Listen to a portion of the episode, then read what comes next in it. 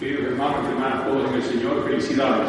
Enhorabuena porque podemos de nuevo encontrarnos en este templo Santa Catalina ya una vez recién restaurado.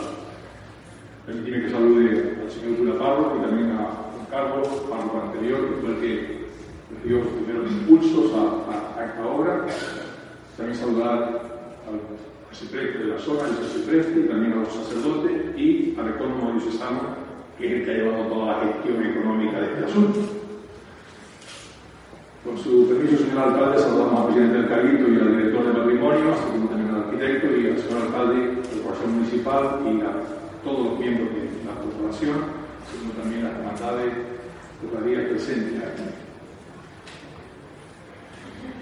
Mis palabras son de agradecimiento, agradecimiento al Señor, porque pone en el corazón de las personas la voluntad de tomar iniciativas tan importantes como esta. Nosotros con el Camino de Tenerife desde hace ya muchos años, de la época del profesor don Felipe Fernández en paz se establecen unos convenios cuartianuales y se hace una lista de necesidades que hay de restauración y conservación del patrimonio eclesiástico. Camino también tiene otras obras de patrimonio en otros asuntos, pero aquí concretamente el convenio es con el Fondo de Tenerife para la restauración de los bienes patrimoniales de la iglesia, como esta iglesia, y también otras veces son restauración de retablos, de pinturas, de imágenes. Es que es una competencia de los cabildos insulares, en la ley de patrimonio de Canarias, los cabildos son responsables de la conservación, restauración y protección del patrimonio. Y por eso tenemos en nuestra diócesis, por lo menos, tenemos convenio con el Cabildo de La Palma, con el Cabildo de Tenerife, con el Cabildo de La Romera y con el Cabildo de Hierro. Cada cabildo tiene su, está claro que Tenerife es la isla que más patrimonio tiene y en la que se han desarrollado a lo largo de estos años muchísimas obras. Tengo que tener también presente a Doña Josefa, que fue consejera del Cabildo Insular en la etapa anterior y que fue una gran impulsora y una, digamos, con una visión muy seria de lo que era el patrimonio y la restauración del patrimonio, es actualmente la alcaldesa de Liga y Sola. No está aquí porque se lo siente el camino porque podía ser la consejera del patrimonio, pero se lo siente el camino y dice no, no, tiene que quedarse de alcaldesa en, en y. Bueno, esta obra concretamente quiero reconocer y agradecer el trabajo del arquitecto, así como de la empresa constructora y de todos sus trabajadores, porque efectivamente, como han dicho los arquitectos, son personas ya especializadas, acostumbradas a restaurar tanto lo que es la piedra, como las maderas, como los tejados, etcétera, etcétera. Por tanto, llevan muchos años trabajando con nosotros y la verdad que tenemos que reconocer y agradecer el trabajo realizado. Luego, económicamente, esta obra ha supuesto en torno a 2 millones 2 millones 50 mil euros,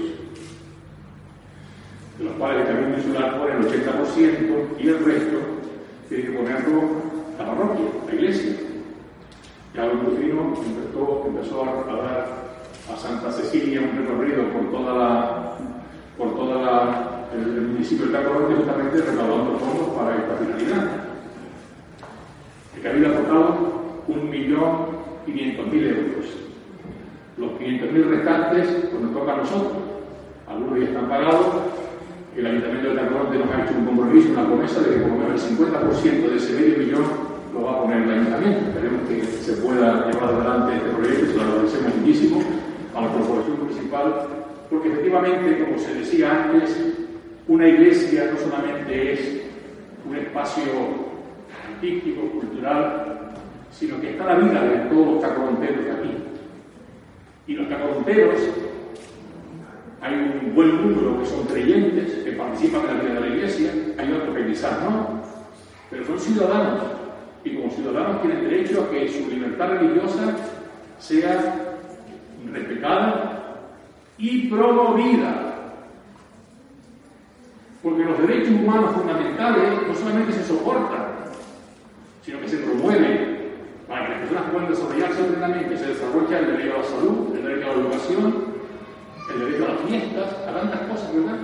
Por tanto, la libertad religiosa, el derecho a vivir la religión, es algo innato en el ser humano. Y por tanto, agradezco muchísimo a las instituciones públicas que tengan esta sensibilidad, porque en definitiva se trata de algo que es para todos. Es verdad, como señor alcalde, que después también está el tema de los, nuestros turistas, a los cuales tenemos que cuidar cada vez más y ofrecerles no solamente sol y playa, sino ofrecerles también la belleza de nuestros templos, de nuestros campos, porque en definitiva, si la gente que nos visita se entusiasma con nuestra isla, con nuestro patrimonio, con nuestra acogida personal, pues lógicamente vuelve. ¿eh? Y eso es lo que está ocurriendo muchísimas veces. Sabemos que hay gente que repite, repite, repite y nos vienen a visitar. Y eso lógicamente es un modo de vida para todos nosotros. Por tanto, también eso hay que tenerlo como muy presente. Yo eso lo valoro muchísimo también. Y ya hablaba con el alcalde de la posibilidad de que esta iglesia está abierta a determinadas horas del día para que los visitantes puedan de, de verdad teniendo la vigilancia suficiente, poderla disfrutar. ¿eh? Y así la Colote tiene algo que aportar a los visitantes que vienen a Tenerife, excursiones, lo que sea, porque es muy importante este hermoso templo que tenemos. Bien, pues yo sencillamente reconocer y agradecer el trabajo de todos, agradecer al Carril Insular, ya tengo que planear un nuevo convenio ya para, para, porque hay muchas más cosas que seguir haciendo, pero agradecemos esta sensibilidad y este compromiso que tiene en lo que es cuidar el patrimonio en general y de modo particular el patrimonio eclesiástico. Y luego, por último, decir que la palabra que hemos escuchado nos habla de la importancia que tiene reunirse, congregarse. Es verdad que durante la pandemia pues hemos estado ahí desconectados, es verdad que hemos estado conectados con los móviles, siguiendo las misas por redes sociales, etc., pero no es lo mismo. No es lo mismo que encontrarnos, vernos, cantar todos juntos, todo eso es muy importante. Por eso lo hemos visto en esa primera lectura, se refiere a los israelitas cuando volvieron del destierro de Babilonia y llegaron a Jerusalén, el templo estaba destruido. No, estaba, no, tenían, no tenían templo, había que reconstruirlo. Pero ¿qué hicieron? Se reunieron delante de la plaza del templo y allí leyeron la palabra de Dios, cantaban, dieron gracias a Dios, se ponían de pie, los sacerdotes explicaban las, las lecturas. Lo importante es que nos congreguemos para escuchar a Dios, para darle gracias, para bendecirle.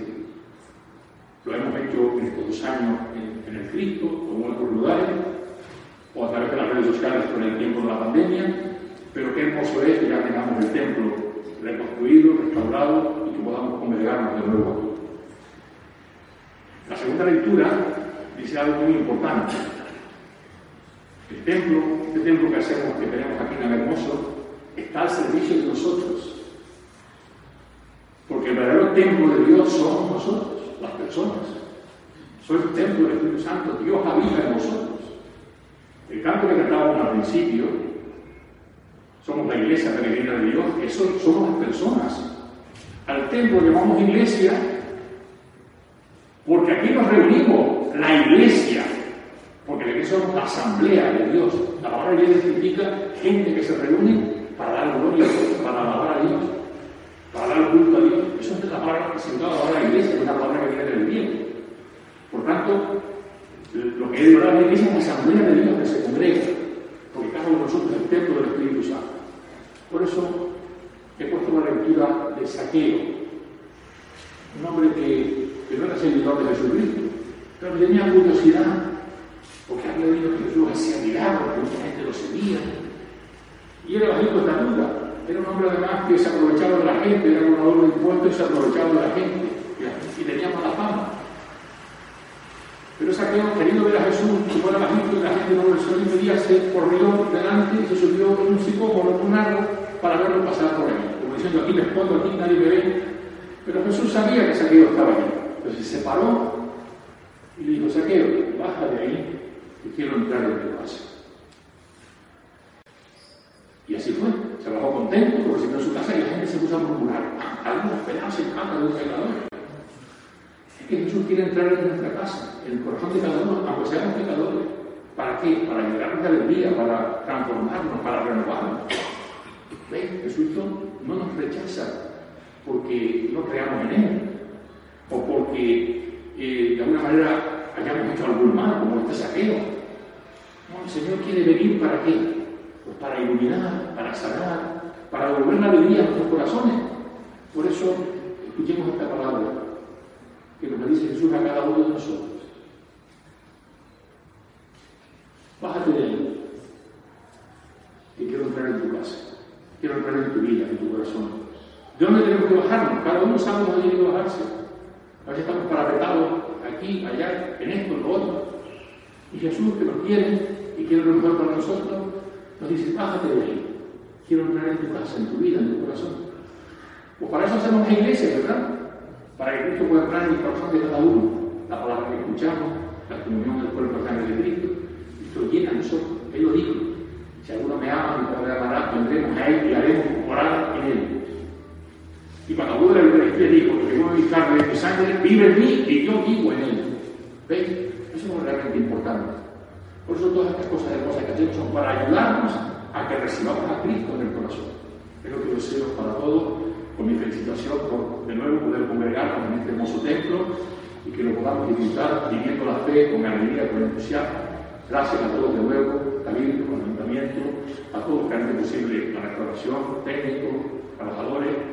A veces decimos que el arquitecto tal fue el que hizo no sé qué obra. Y decía Bertolt Brecht, dice, ¿cómo que los arquitectos hicieron la catedral de París o de Colonia? La hicieron los trabajadores que tallaron la piedra.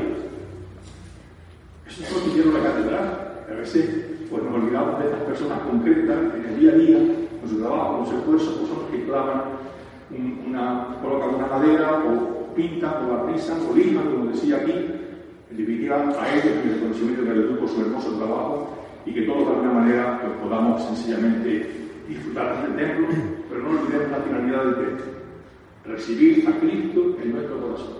Que así sea.